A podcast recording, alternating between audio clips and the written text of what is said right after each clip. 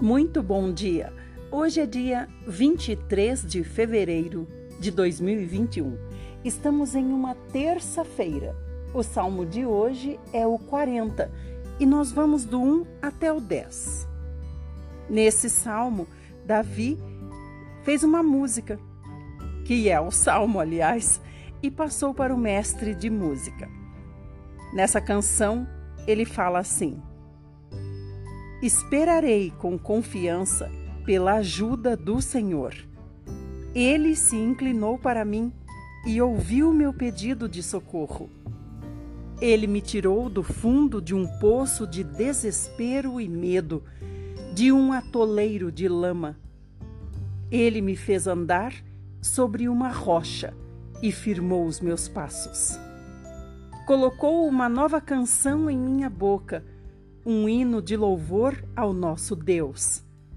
Muita gente verá o que ele fez por mim e passará a respeitar o Senhor e confiar nele.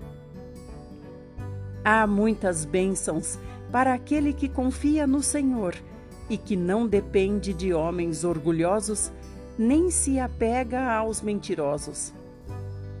Senhor meu Senhor, são muitas as maravilhas que tem feito para nós. Os seus planos são perfeitos. Ninguém pode ser comparado ao Senhor. Gostaria de anunciar ao mundo as suas grandes obras, mas elas são numerosas demais. O que o Senhor deseja do seu povo não são sacrifícios e ofertas. O Senhor não deseja sacrifícios e ofertas, mas ouvidos prontos a obedecerem à sua voz. Por isso eu disse: Aqui estou, conforme está escrito no livro. Minha maior alegria é fazer a sua vontade, ó meu Deus. A sua lei está gravada no meu coração. Anuncio a todo o povo as boas notícias de justiça não fico calado. E o Senhor sabe disso muito bem. Não guardo só para mim essas boas notícias. Anuncio em alto e bom som a sua fidelidade e a sua salvação. Não escondo do povo a sua graça e a sua verdade. Agora vamos para Provérbios 10, versos 11 e 12. As palavras do justo são fonte de vida, mas as palavras dos perversos abrigam a violência. O ódio só produz brigas e confusão, mas o amor esquece e perdoa todas as ofensas. Evangelho de Marcos, capítulo 6, a partir do 30.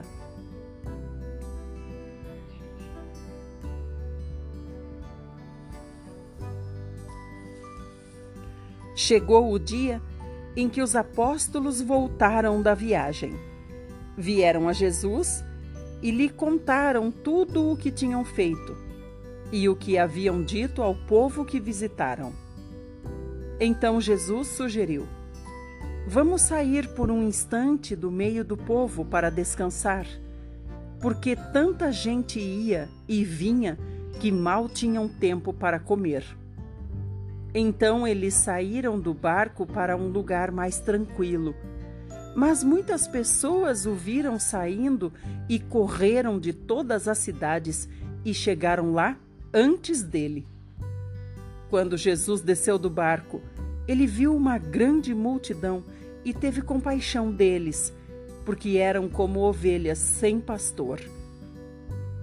E lhes ensinou muitas coisas. Mais adiante, ao entardecer, os discípulos de Jesus vieram a ele e disseram: Este lugar é deserto e está ficando tarde. Diga ao povo que vá embora às vilas e às propriedades próximas e compre alimento para si, porque não há nada para comer aqui. Mas Jesus disse: Deem-lhes vocês algo para comer. Com o que? perguntaram eles. Seria necessário muito dinheiro para comprar comida para esta multidão. Quantos pães vocês têm? Perguntou ele. Vão, vão verificar. Eles voltaram e informaram que havia cinco pães e dois peixes. Então Jesus disse à multidão que se assentasse em grupos na grama verde. Assim, eles se assentaram em grupos de cinquenta e de cem. Jesus tomou os cinco pães e os dois peixes, levantou os olhos para o céu e deu graças. Depois partiu os pães e entregou-os aos seus discípulos, e também dividiu os dois peixes com todos. A multidão comeu até ficar bem satisfeita. Os discípulos recolheram doze cestos cheios de pedaços de pão e de peixe. Havia cerca de cinco mil homens ali para aquela refeição. Imediatamente depois disso, Jesus ordenou aos discípulos que voltassem para o barco e atravessassem para o mar de Betsaida, onde ele os encontraria mais tarde. Enquanto isso, ele iria despedir a multidão. Depois de despedir a multidão, Jesus subiu um monte para orar. Durante a noite, enquanto os discípulos estavam no barco, no meio do lago, Jesus estava sozinho na terra. Ele viu que os discípulos se encontravam em sérios apuros, remando muito e lutando contra o vento e as ondas. Por volta das três horas da madrugada, Jesus dirigiu-se a eles, caminhando sobre a água, e estava se aproximando deles. Quando eles o viram andando ao seu lado, gritaram de medo, pensando que fosse um fantasma, porque todos eles o viram e estavam aterrorizados. Porém, Jesus imediatamente falou: Vai tudo bem, disse ele. Sou eu, não tenham medo. Então, Jesus subiu no barco e o vento parou. Os discípulos ficaram assustados, sem poder compreender aquilo, pois não tinham entendido o milagre dos pães, pois seus corações estavam endurecidos. Quando chegaram a Genezaré, no outro lado do mar, desceram do barco. O povo que estava ali reconheceu Jesus imediatamente. Correram logo pela região toda, espalhando a notícia da chegada dele e começaram a trazer-lhe os doentes em esteiras.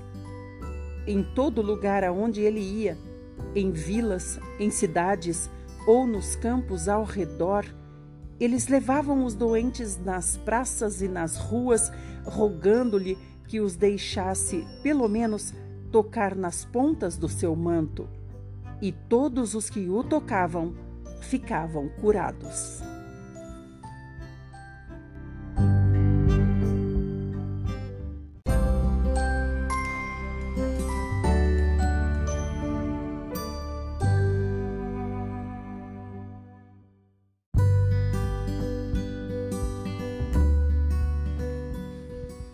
Chegamos no Velho Testamento e hoje, Levítico 14. Disse o Senhor a Moisés: Esta é a regulamentação para os casos de um leproso purificado. Ele será levado ao sacerdote e este sairá do acampamento para examinar a pessoa. Se a pessoa estiver curada da lepra, então o sacerdote ordenará que sejam trazidos duas aves vivas e puras e um pedaço de madeira de cedro, um pano tingido de vermelho carmesim e um ramo de isopo. Ele mandará matar uma das aves e que seja posta numa vasilha de barro sobre água corrente. O sacerdote tomará a outra ave, o pedaço de madeira de cedro, o pano tingido de vermelho carmesim e o isopo, e os molhará com o sangue da ave sacrificada em água corrente. Então ele borrifará sete vezes aquela pessoa que está sendo purificada da lepra. Só depois disso, o sacerdote a declarará pura. Em seguida, soltará a ave viva, para que viva livremente em campo aberto.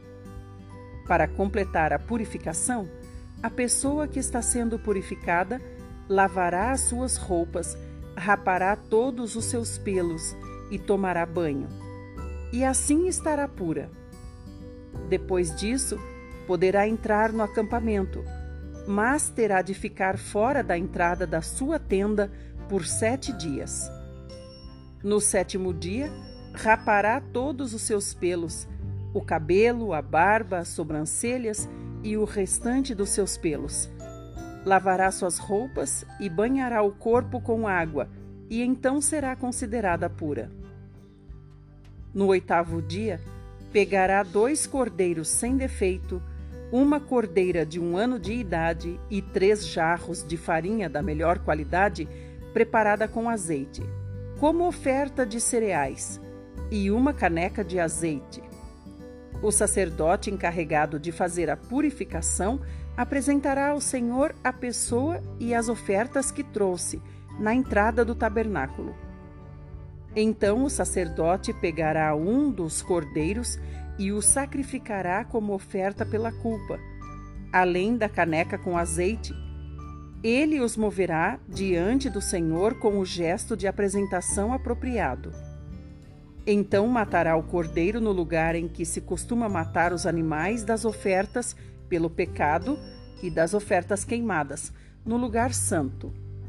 Porque a oferta pela culpa, como a oferta pelo pecado, pertencem ao sacerdote, é oferta muito sagrada. O sacerdote usará o sangue da oferta pela culpa para colocar um pouco na orelha direita daquele que será purificado no polegar da sua mão direita e no polegar do seu pé direito. Depois o sacerdote pegará a caneca com azeite e o derramará na palma da sua mão esquerda.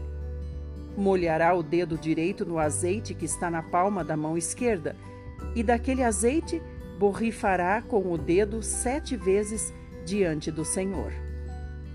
Da sobra do azeite que está na mão esquerda, o sacerdote colocará um pouco na ponta da orelha direita, no polegar da mão direita e no polegar do pé esquerdo, daquele que está sendo purificado, como tinha feito com o sangue da oferta pela culpa.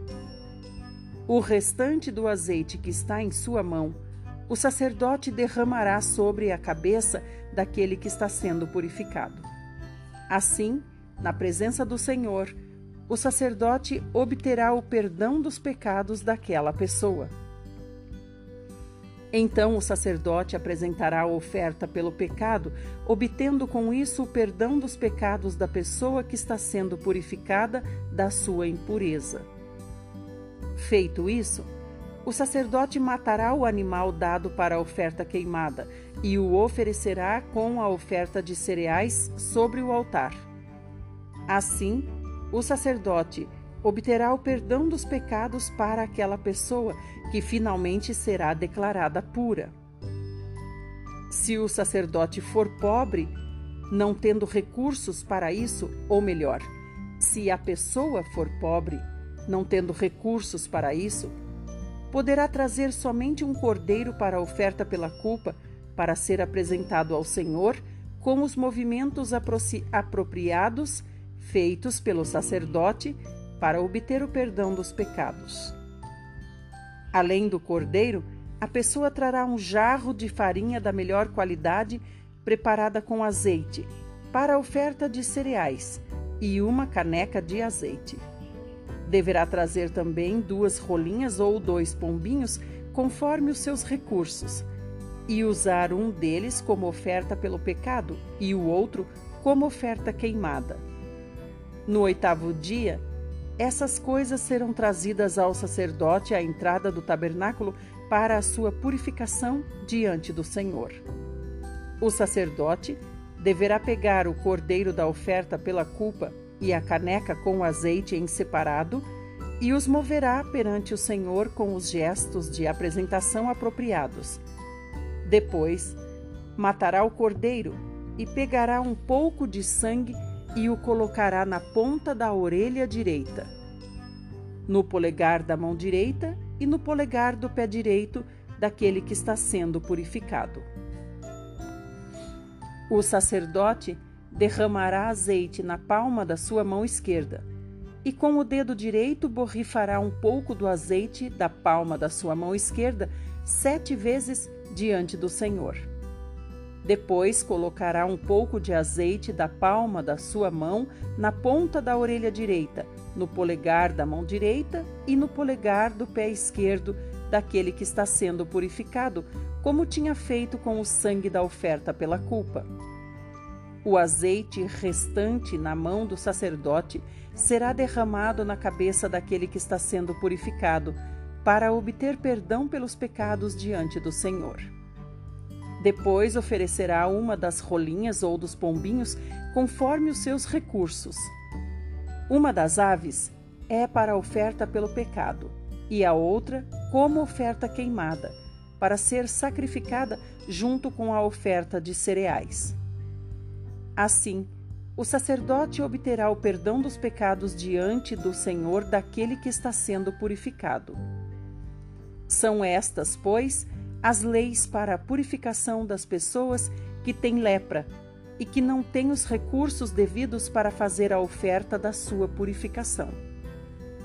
Disse ainda o Senhor a Moisés e a Arão: Quando vocês entrarem na terra de Canaã, terra que darei a vocês, e eu puser uma mancha de lepra numa casa, na terra que lhes pertence, o dono da casa comunicará o fato ao sacerdote, dizendo: Parece que há uma mancha de lepra em minha casa. O sacerdote mandará que desocupem a casa antes de examinar a lepra, para que nada que houver na casa se torne impuro. Depois disso, o sacerdote irá até lá e examinará a casa. Ele examinará as manchas nas paredes e se elas estiverem esverdeadas ou avermelhadas e, e parecerem mais profundas do que a superfície da parede, o sacerdote sairá e trancará a casa, ficando interditada por sete dias. Sete dias depois, o sacerdote fará novo exame. Se as manchas se alastraram nas paredes da casa, ordenará que as pedras contaminadas pelas manchas sejam arrancadas e lançadas fora da casa, num lugar declarado impuro. Além disso, fará que a casa inteira seja raspada por dentro e que o reboco raspado seja jogado fora da cidade num lugar impuro. Serão colocadas outras pedras no lugar das que foram arrancadas, e a casa será rebocada com novo reboco. Se as manchas tornarem a alastrar-se pela casa depois de terem arrancado as pedras e a casa ter sido raspada e rebocada, será examinada outra vez pelo sacerdote. Se as manchas se alastraram pela casa, é lepra contagiosa. A casa será impura. Essa casa será então totalmente demolida as pedras, as madeiras e todo o reboco da casa, tudo será levado para fora da cidade, para um lugar impuro. Quem entrar na casa enquanto ela estiver interditada, ficará impuro até a tarde. Quem se deitar ou comer naquela casa terá de lavar a roupa usada na ocasião. Mas, se o sacerdote for examiná-la e as manchas não se alastraram nas paredes reformadas, ele declarará pura a casa, porque as manchas desapareceram. Para completar a purificação da casa, pegará duas aves, um pedaço de madeira de cedro, um pano vermelho e sopo. Depois, matará uma das aves numa vasilha de barro em água corrente. Em seguida, Pegará o pedaço de madeira de cedro, o isopo, o pano vermelho e a ave viva, e os molhará no sangue da ave morta e na água, e borrifará o sangue sete vezes na casa. Ele purificará a casa com o sangue da ave, com a água corrente, com a ave viva, com o pedaço de madeira de cedro, com o isopo e com o pano vermelho. Então o sacerdote soltará a ave fora da cidade para que viva livremente nos campos. Assim fará a cerimônia da purificação da casa e ela ficará pura. São essas as leis acerca dos vários tipos de lepra, de sarna, de manchas nas roupas ou numa casa, ou de inchaço, feridas ou tumores e manchas brilhantes na pele. Assim deve-se fazer quando alguma coisa é pura ou impura. São essas as leis a respeito do, de qualquer tipo de lepra.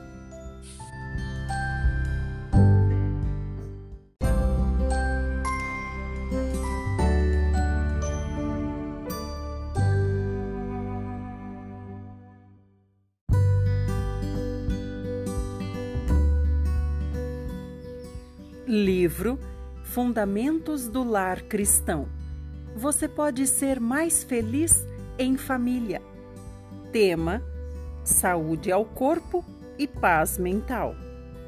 Página 104. Auxiliadores da Mãe.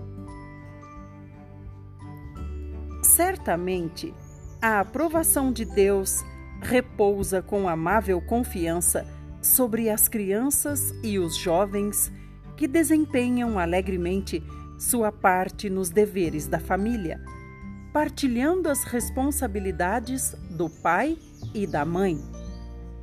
Serão recompensados com saúde física e paz mental. Desfrutarão o prazer de ver os pais tomando parte nos entretenimentos sociais e nas recreações saudáveis, prolongando assim a existência deles.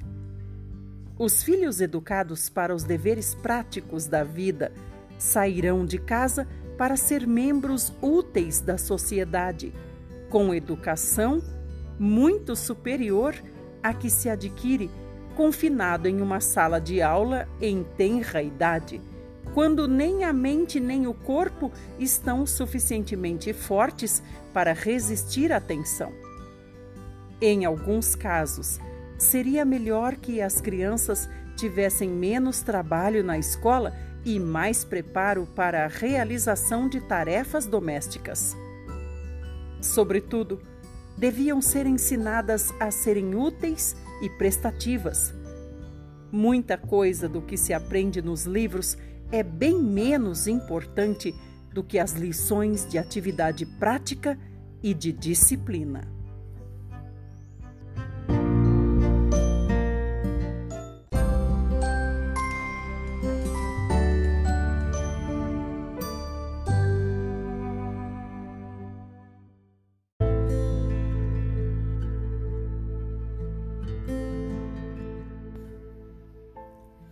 Livro História da Redenção um panorama do conflito entre o bem e o mal. Tema: Inglaterra e Escócia iluminadas. Página 244. Progressos da Reforma. Enquanto Lutero abria ao povo da Alemanha uma Bíblia até então fechada, Tyndale era impelido pelo Espírito de Deus a fazer o mesmo pela Inglaterra. Ele era um dedicado estudioso das Escrituras e destemidamente pregou suas convicções da verdade, insistindo que toda doutrina fosse provada pela palavra de Deus. Entretanto, seu zelo poderia despertar a oposição dos papistas. Um erudito doutor católico que entrou em controvérsia com ele exclamou: Seria melhor para nós estarmos sem as leis de Deus do que sem as do Papa.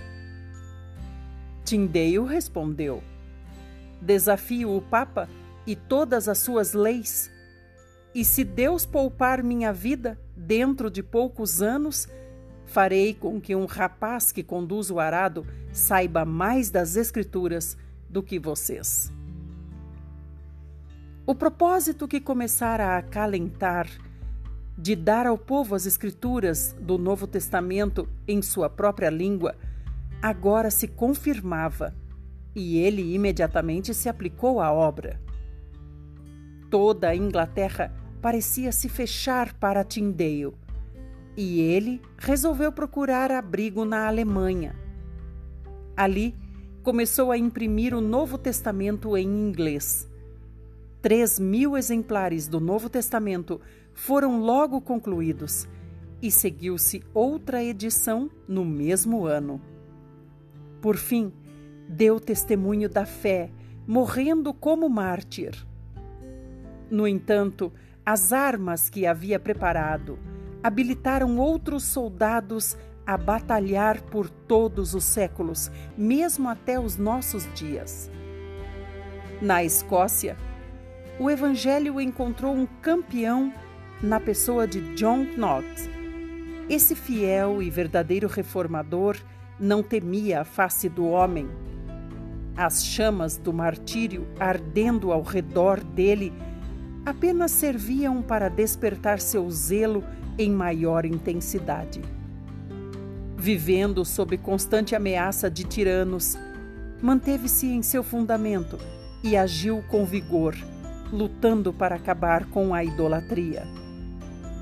Assim, manteve seu propósito, orando e travando as batalhas do Senhor, até que a Escócia ficou livre. Na Inglaterra, Leitmer defendia o púlpito, defendia no púlpito que a Bíblia deveria ser lida na língua do povo. Dizia ele que o autor da escritura sagrada é o próprio Deus. E essa escritura partilha do poder e da eternidade de seu autor. Não há rei, imperador, juiz ou governador que não tenha o dever de obedecer à sua santa palavra. Não tomemos qualquer atalho, mas deixemos a palavra de Deus nos dirigir. Não andemos segundo nossos antepassados, nem procuremos fazer o que fizeram mas sim o que deveriam ter feito. Burns e Frit, fiéis amigos de Tyndale, levantaram-se em defesa da verdade. Seguiram-se os Ridleys e Kramer. Esses, dirigentes da reforma inglesa, eram homens sábios e a maioria deles tinha sido muito estimada pelo zelo e pela religiosidade na Igreja Romana. Sua oposição ao papado resultou de seu conhecimento dos erros da Santa Sé. Familiarizados com os mistérios da, da Babilônia, imprimiram maior poder a seus testemunhos contra ela. O grande princípio mantido por Tyndale, Fritz, Latimer e os Heidlers foi a divina autoridade e suficiência das Sagradas Escrituras rejeitaram a suposta autoridade dos papas, concílios, padres e reis de governarem a consciência em matéria de fé religiosa. A Bíblia era sua norma e, para esta, eles levavam todas as doutrinas e reivindicações. A fé em Deus e em Sua palavra sustentava aqueles homens santos ao renderem a vida na fogueira.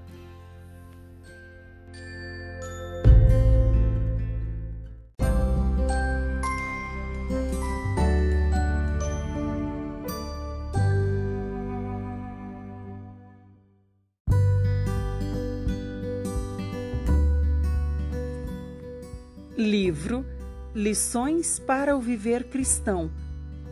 Tema: Confessar com a boca. Página 101. Após crer no Senhor, a pessoa não deve guardar segredo desse fato, mas deve confessar o Senhor com a sua boca. Confessar o Senhor com a sua boca é crucial. Imediatamente após crer no Senhor, o recém-convertido deve confessá-lo diante dos homens. Tomemos o exemplo de um recém-nascido. Que pensaríamos se aos dois ou três anos de idade a criança ainda não conseguisse falar? Diríamos apenas que seu desenvolvimento da fala é lento? Será que essa pessoa poderia começar a dizer um, dois, três, quatro aos 30 anos? E papai e mamãe aos 50? É claro que não. Se uma pessoa for muda na infância, provavelmente será muda o resto da vida. Se não conseguir dizer papai e mamãe quando é pequena, provavelmente não o fará pelo resto da vida. Da mesma forma, se um recém-convertido não confessa o Senhor imediatamente após crer nele, receio que continue mudo pelo resto da vida. Se não conseguir falar enquanto é novo, provavelmente não conseguirá falar quando crescer. Há pessoas que se converteram há 10 anos ou 20 anos, contudo, permanecem mudas. Isso se deve ao fato de não terem aberto a boca na primeira ou segunda semana de vida cristã. Continuarão mudos até morrerem. Confessar o Senhor começa no momento em que se crê. Se abrir a boca no dia em que crer no Senhor, o caminho da confissão estará aberto para você. Se uma pessoa fica muda nas primeiras semanas, meses ou no primeiro ano, é bem provável que permaneça muda pelo resto da vida. Assim, logo que alguém crê no Senhor, deve empenhar-se em falar dele para as pessoas Embora ache difícil falar e mesmo que não goste, ainda assim deve falar. Deve falar aos parentes e amigos. Se não aprender a falar abertamente, receio que fique mudo diante de Deus pelo resto da sua vida. Não desejamos crentes mudos, por isso precisamos aprender a abrir a boca desde os primeiros dias. Se uma pessoa não falar nos primeiros dias, achará mais difícil ainda falar depois. A menos que Deus conceda especial misericórdia ou haja um reavivamento, uma pessoa assim jamais abrirá a boca. Abrir a boca tardiamente exigirá um esforço bastante grande. Cada recém-convertido deve procurar oportunidades de confessar o Senhor diante dos homens. Uma confissão assim é grande conquista e investimento altamente lucrativo.